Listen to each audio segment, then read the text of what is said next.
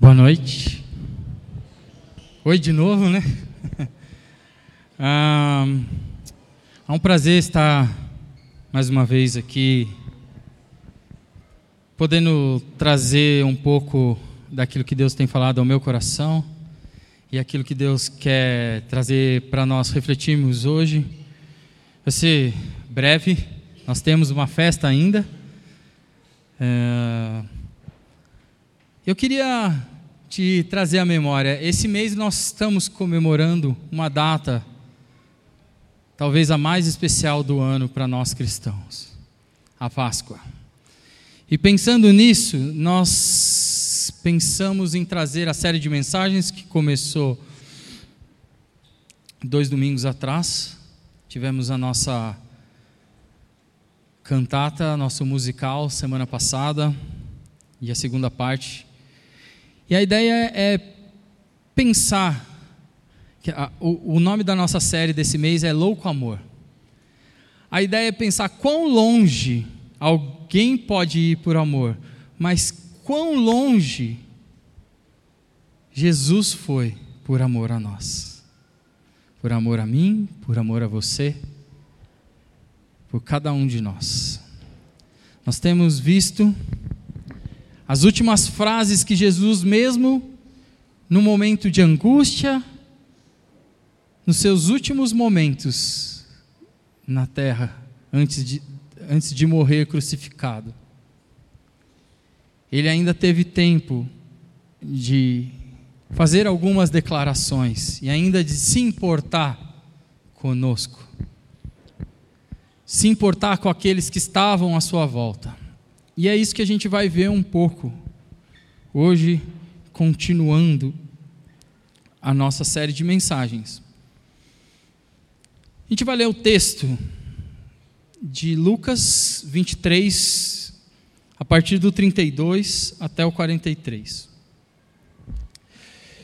Vou te explicar o contexto. Jesus estava crucificado, onde a gente vai. Já tinha sido preso, traído, condenado à morte, estava prestes a morrer.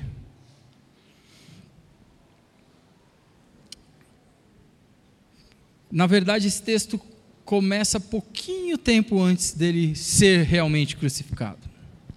Vamos ler Lucas 23, 32 ao 43. Você vai poder acompanhar aqui se você não trouxe a sua Bíblia, senão você pode abrir Lucas 23, segunda metade para frente da Bíblia, Evangelho de Lucas diz assim, no capítulo 23, versículo 32: Dois outros homens, ambos criminosos, foram levados com ele a fim de também serem executados. Quando chegando, chegaram lá ao lugar chamado Caveira, o pregaram na cruz. Os criminosos também foram crucificados, um à sua direita e outro à sua esquerda. Jesus disse: Pai, perdoa-lhes, pois não sabem o que fazem. E os soldados tiraram sortes para dividir entre si as roupas de Jesus. Essa frase a gente viu já na nossa série de mensagens. Mas continuando o texto, nós podemos encontrar a palavra dizendo assim: Os soldados também zombavam dele, oferecendo-lhe vinagre para beber diziam: Se você é o rei dos judeus, salve-se a si mesmo. Uma tabuleta presa acima dele dizia: Este é o rei dos judeus. Um dos criminosos, dependurado ao lado dele, zombava: Então você é o Cristo? Salve-se a si mesmo e a nós também. Mas o outro criminoso o repreendeu: Você não teme a Deus, nem mesmo ao ser condenado à morte? Nós merecemos morrer por, nosso crime, por nossos crimes, mas este homem não cometeu mal algum. Então ele disse: Jesus, lembre-se de mim quando vier no seu reino.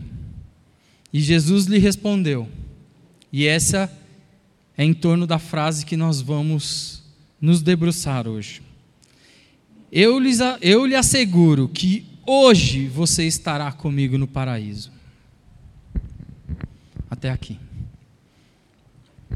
Nós temos um cenário de condenação, de tortura, de sofrimento, de dor. Mas ainda assim, neste momento, Jesus teve tempo, teve disposição do coração para ouvir o que aquele homem falou com ele. Repare que, que aqueles que zombavam dele, ele simplesmente ignorou. Porque aquilo, ele, sabia o porquê ele estava ali, ele sabia qual era a missão dele ali.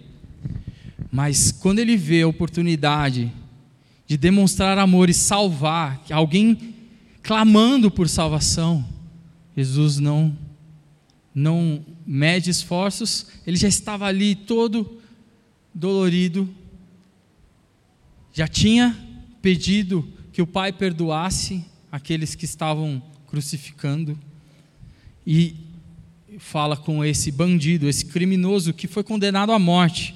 Uma pena capital não, não vem de crimes simples. Então, Jesus se volta para ouvir um coração arrependido, coração desejoso, coração ansioso por uma mão estendida de Deus.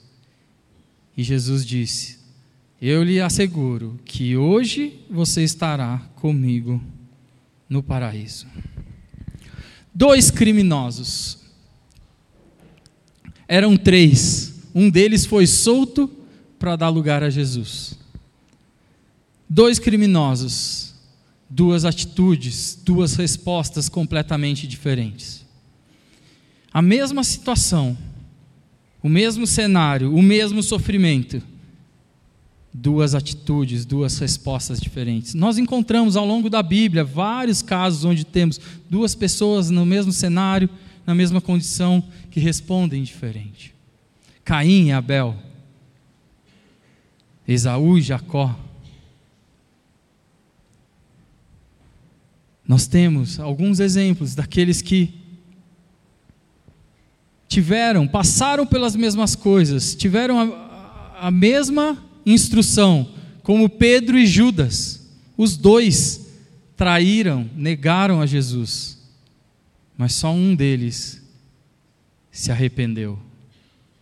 E nós temos ele como um apóstolo, como uma referência de cristão, não pelo erro que ele cometeu, mas pela atitude dele em relação ao erro. E aqui nós encontramos dois homens ao lado de Jesus. Queria ler Marcos 15, 28, se puder colocar aí. Marcos 15, 28 diz sobre uma profecia. É a, é a mesma narrativa, o mesmo cenário, mas ele coloca algo específico. Fala assim, Marcos 15, 28 diz assim: Conseguiu achar aí? Eu vou ler aqui, é, é curtinho. Dois criminosos foram crucificados com ele, um à sua direita e outro à esquerda, a mesma coisa. Assim cumpriram-se escritura, as escrituras que diziam: Ele foi contado entre os rebeldes. Aquilo que Jesus estava fazendo ali no meio de dois criminosos, também era parte de uma profecia que ele estava cumprindo. Era necessário que o Messias fosse preso e condenado em meio a criminosos. E para falar um pouco sobre o que isso está acontecendo, Jesus foi até a cruz por um motivo. E até lá na cruz ele não deixa de cumprir esse motivo: o amor. Existe um texto na Bíblia que é o texto mais conhecido, um dos mais conhecidos quando você pensa em amor de Deus por nós, vem logo esse texto à mente. E eu queria ler esse texto. João 3, 16 ao 18 diz assim. Oh, acho, que, acho que agora a gente vai conseguir colocar. João 3, 16 ao 18.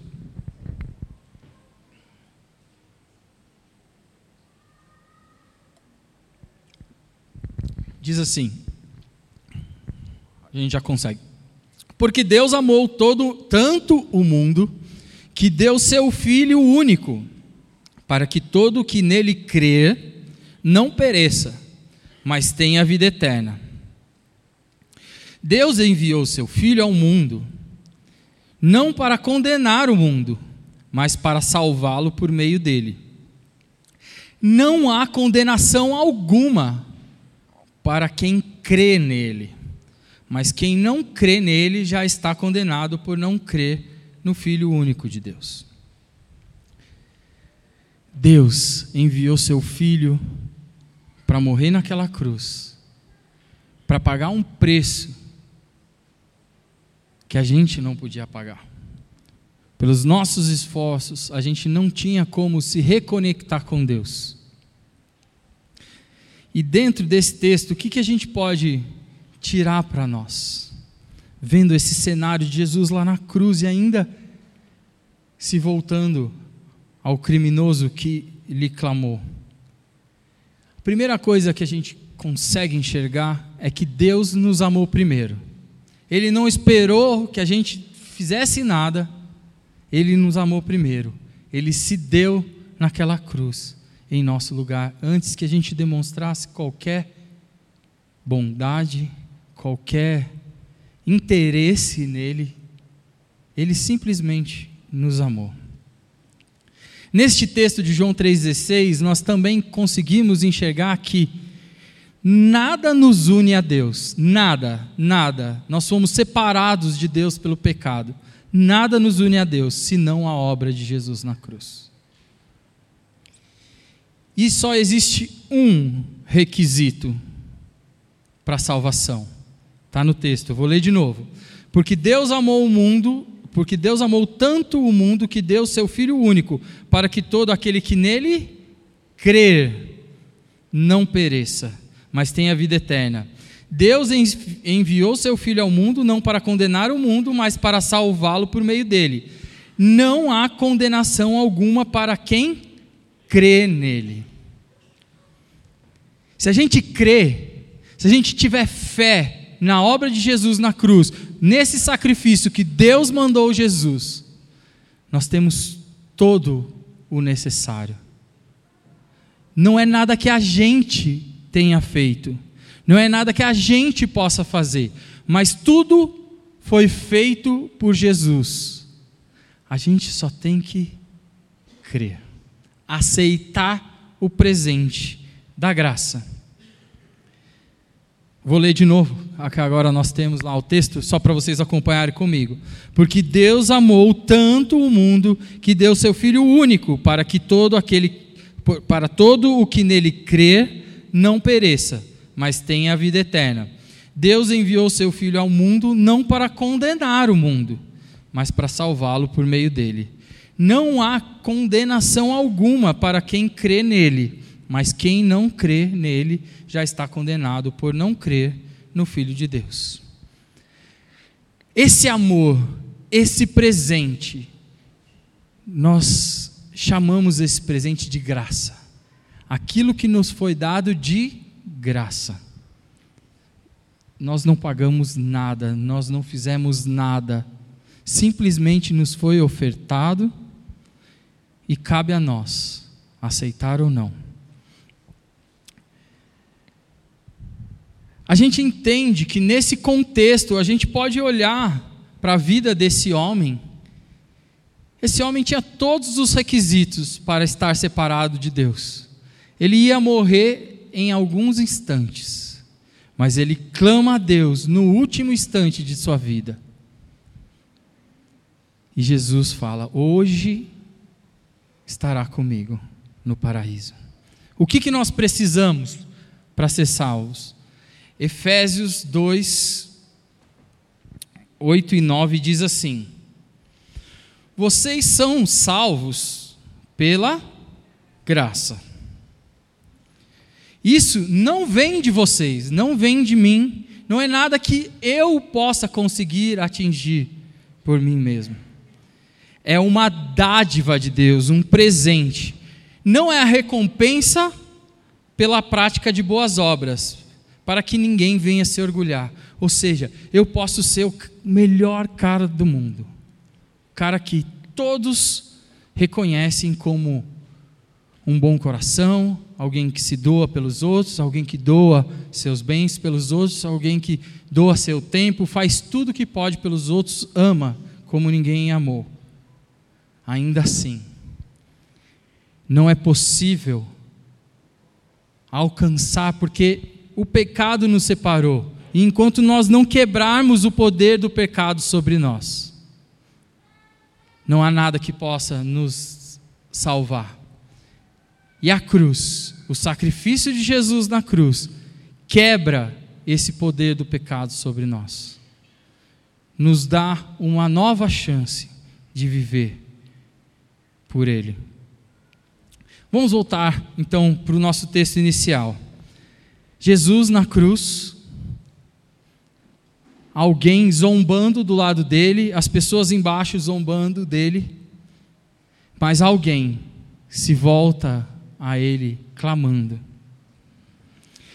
Eu queria te levar a pensar o que, que a gente pode trazer para a nossa vida quando decidimos ser cristãos, como, como decidimos ser discípulos de Jesus Cristo. O que, que esse texto traz para a nossa vida? Que, que, que coisas preciosas nós podemos tirar desse texto? A gente leu sobre o amor de Jesus em João 3,16, nós lemos sobre a graça em Efésios, e aqui a gente pode ver isso. O criminoso, Jesus disse que hoje, naquele mesmo dia, ele estaria com Jesus no paraíso. Foi algo que o homem que estava lá, condenado à morte por seus crimes, fez? Não, não foi o que ele fez mas o que Cristo estava fazendo naquele momento. E a fé dele que Jesus era o Cristo, o salvou. Jesus diz que hoje mesmo você estará comigo no paraíso. Ou seja, a gente pode trazer desse texto que nós temos uma promessa de que quando os nossos olhos se fecharem aqui, nós temos um lugar especial junto com Cristo para vivermos, se estivermos vivendo a vida que Ele nos deu.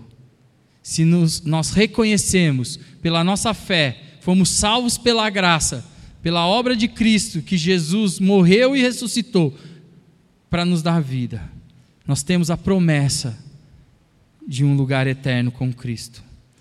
E uma outra coisa é que é, ele, Jesus fala na mesma frase, hoje mesmo. Ou seja, não tem um limite para essa escolha. Aos 45, 50 do segundo tempo, a última chance que aquele cara teria, ele tinha todos os requisitos de alguém que o mundo inteiro vai falar: esse cara está condenado. Mas ele clama, ele reconhece quem Jesus era. E então Jesus fala: é o suficiente, você vai estar comigo. Então, é, o seu último suspiro aqui na terra, ainda há chance. Ainda há chance. Depois disso, não há mais chance, porque Jesus falou, cara, hoje mesmo você vai estar comigo. Então, é daqui para a glória. Fechou o olho aqui e abriu lá. Se, não importa, esse cara tinha todos os pecados, provavelmente tinha uma, uma capivara bem grande, uma lista gigante de pecados. Mas Jesus falou: hoje mesmo, você vai fechar o olho aqui e vai abrir lá comigo. E não importa o quão longe nós estejamos, não importa o quão tarde seja, ainda há chance. Ainda há chance de reconhecer Jesus e aceitar a salvação.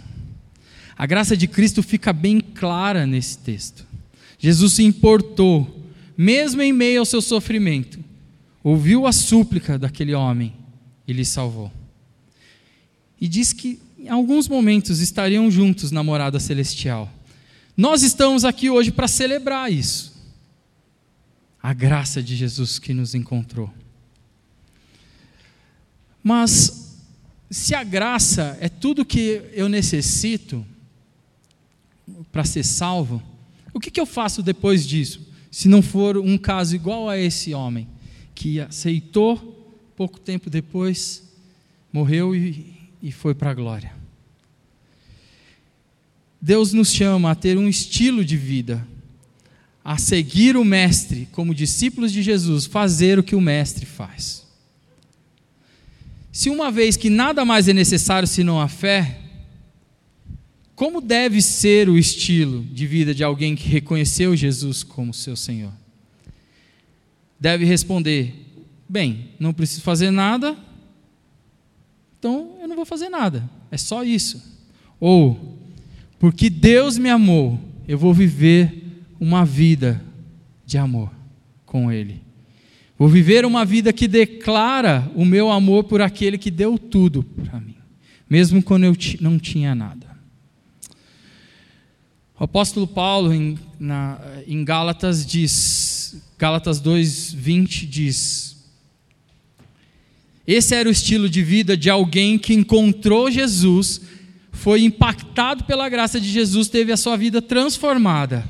Ele diz: Fui crucificado com Cristo. Assim, já não sou eu quem vive, não é o meu desejo pecaminoso, não é os meus planos mesquinhos, não é nada que vem de mim, mas Cristo vive em mim.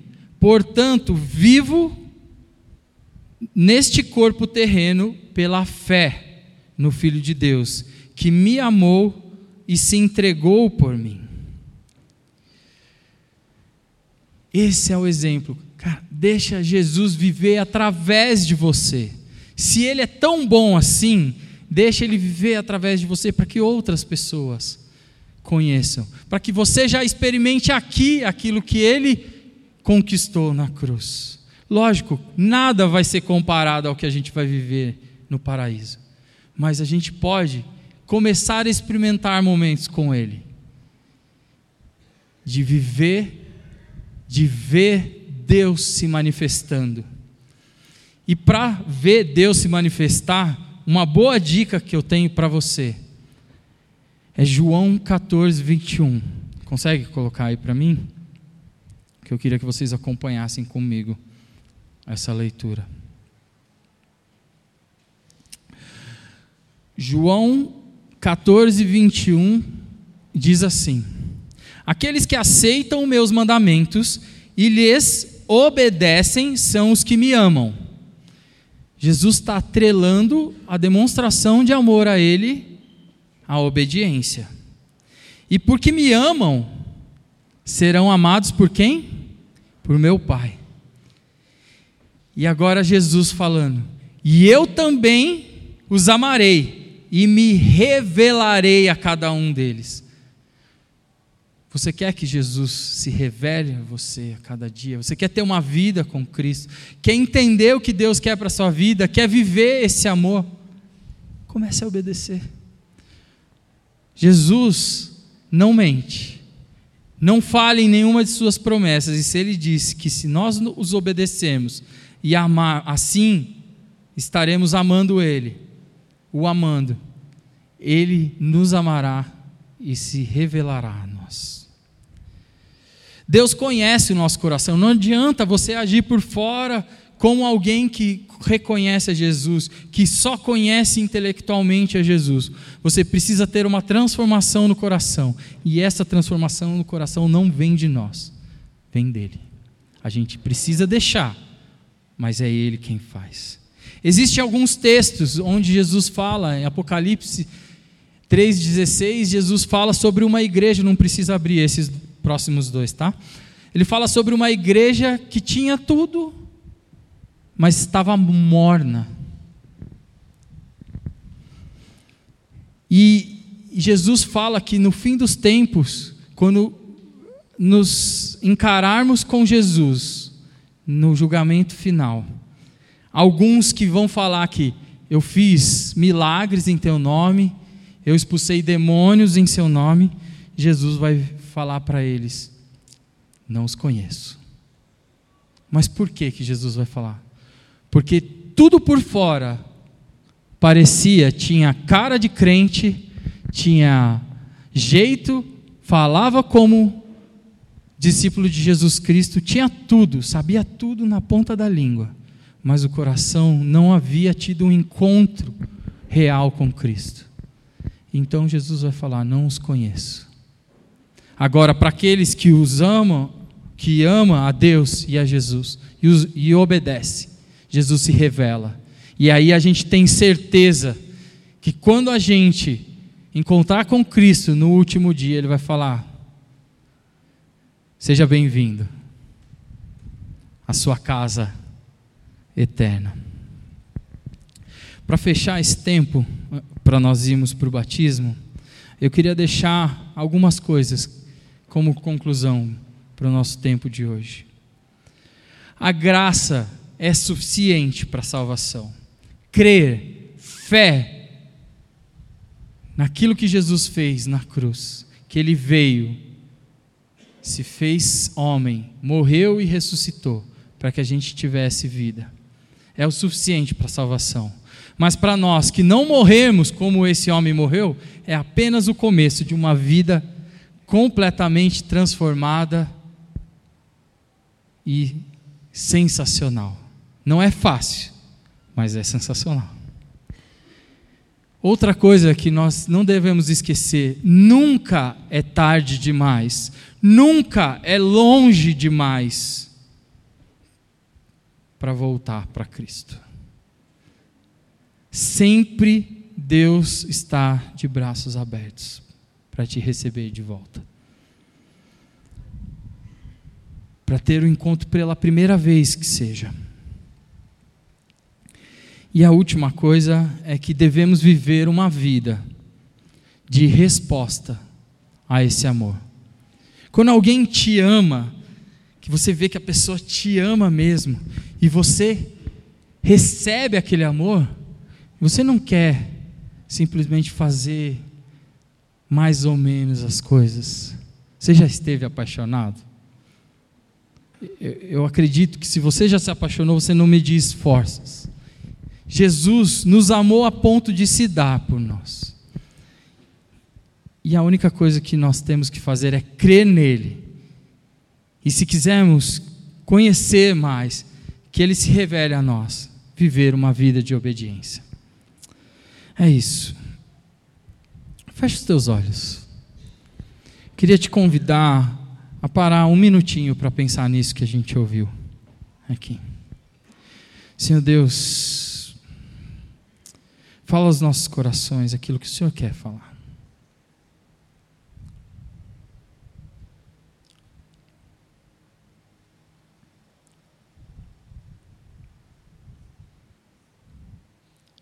Pai.